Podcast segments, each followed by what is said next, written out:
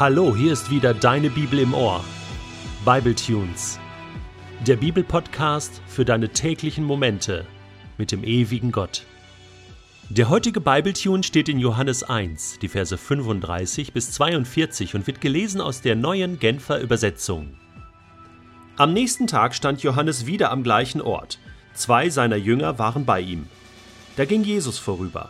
Johannes blickte ihn an und sagte: Seht, dieser ist das Opferlamm Gottes. Als die beiden Jünger das hörten, folgten sie Jesus. Jesus wandte sich um und sah, dass sie ihm folgten. Was sucht ihr? fragte er. Rabbi, erwiderten sie, wo wohnst du? Rabbi bedeutet Meister. Jesus antwortete, Kommt mit, dann werdet ihr es sehen. Da gingen die beiden mit ihm, es war etwa vier Uhr nachmittags. Sie sahen, wo er wohnte, und blieben für den Rest des Tages bei ihm. Einer der beiden Männer, die Jesus gefolgt waren, weil sie gehört hatten, was Johannes über ihn gesagt hatte, war Andreas, der Bruder von Simon Petrus. Andreas sah kurz darauf seinen Bruder Simon. Wir haben den Messias gefunden, berichtete er ihm. Messias ist das hebräische Wort für Christus. Dann nahm er ihn mit zu Jesus. Jesus blickte ihn an und sagte: Du bist Simon, der Sohn des Johannes. Du sollst Kephas heißen. Kephas ist das hebräische Wort für Petrus und bedeutet Fels. Wenn man den heutigen Text ganz oberflächlich liest, könnte man geneigt sein, ihn schnell zu überlesen, ihn beiseite zu legen, ihn nicht wirklich ernst zu nehmen. Dabei müssen wir uns fragen, warum Johannes in seinem ersten Kapitel, nachdem er so starke Aussagen schon getroffen hat über Jesus, das jetzt bringt. Irgendwelche zufälligen Begegnungen von Johannes, Andreas, Jesus, Petrus. Im nächsten Text geht es gerade weiter mit Philippus, Nathanael. Dann geht es um die Frage, Jesus, wo wohnst du überhaupt? Schade, wir erfahren es gar nicht. er zeigt ihnen sein Wohnhaus, wo er wohnt, und steht leider nicht drin. Aber wir wissen, Jesus hatte ein Zuhause zufällige Begegnung? Nein, nein, das ist kein Zufall. Worum es hier geht, ist, dass Johannes uns schreibt, wer die ersten Jünger waren. Mit wem es angefangen hat. Und siehe da, einer von den aller, aller, aller, allerersten Jüngern war nicht Petrus oder er, Johannes oder Jakobus oder Thomas, es war Andreas. Andreas. Der war vorher mit Johannes dem Täufer unterwegs, also ein Jünger von Johannes. Und das bezeugt schon, dass dieser Andreas irgendwie auf der Suche war. Er war einer der Ersten, er gehört zur ersten Generation. Sein Herz schlug für Gott. Und er erwartete sehnsüchtig den Messias. Er saß zu den Füßen von Johannes dem Täufer und hat sich das angehört. Ich bin nur der Vorläufer, ich bin nur die Stimme. Ich taufe, nach mir kommt der Größere.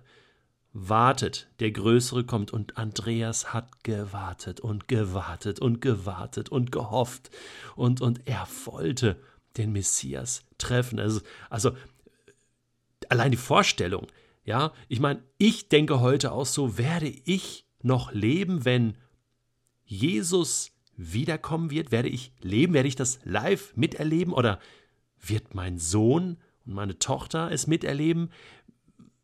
Was wird die Generation sein, die Jesus treffen wird, live? Und genau so hat Andreas sich auch gefühlt. Und jetzt stehen die da und Jesus kommt zufällig vorbei und Johannes sagt, hey Jungs, das ist er übrigens, das Opferlamm Gottes. Ja, zeigt so rüber auf die Straße. Und dann heißt es, als die beiden Jünger das hörten, und einer von ihnen war Andreas, folgten sie Jesus. Das war völlig klar. Wenn das das Opferlamm ist, dann ist es das Opferlamm. Dann ist es der Sohn Gottes. Denn Hiermit erfüllt sich ja, was in Jesaja 53 beschrieben ist, dass ein Lamm zur Schlachtbank geführt wird und leidet und die Strafe auf sich nimmt. Das ist ein messianischer Text vom leidenden Gottesknecht. Und sie wussten, wenn das hier dieses Opferlamm ist, dann müssen wir ihm folgen. Und Andreas folgt ihm nach. Jesus dreht sich um und sagt, Jungs, was sucht ihr? Und die beiden waren, glaube ich, erstmal so überfordert. Äh, ja, was suchen wir eigentlich? Also, äh, sie wollten jetzt auch nicht mit der Tür ins Haus fallen ähm, und, und sagen, ja, wir suchen nur dich oder keine Ahnung.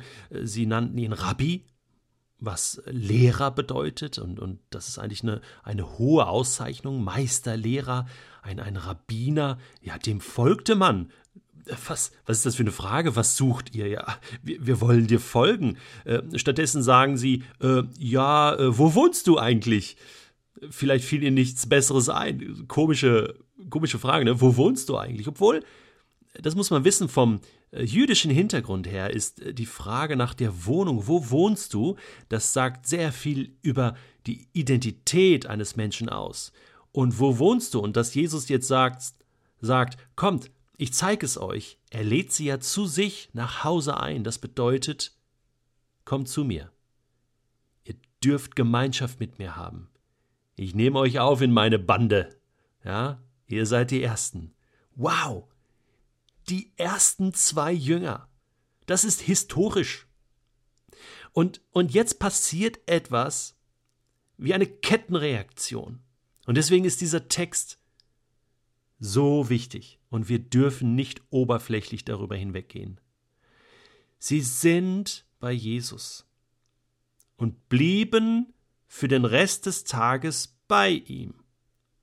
Und das war's. Da ist es um sie geschehen. Da haben sie den gesehen, der der Messias ist. Ein paar Stunden bei Tee und Gebäck, ein paar Stunden mit Jesus in seinem eigenen Haus, und es war um sie geschehen. Sie wussten, wer er ist. Und Andreas, einer der Ersten, ihn hält jetzt nichts mehr. Er rennt zu seinem Bruder, Simon, Sohn des Johannes, der später Petrus genannt wird, und zwar von Jesus. Andreas sah kurz darauf seinen Bruder Simon. Wir haben den Messias gefunden, berichtet er ihm.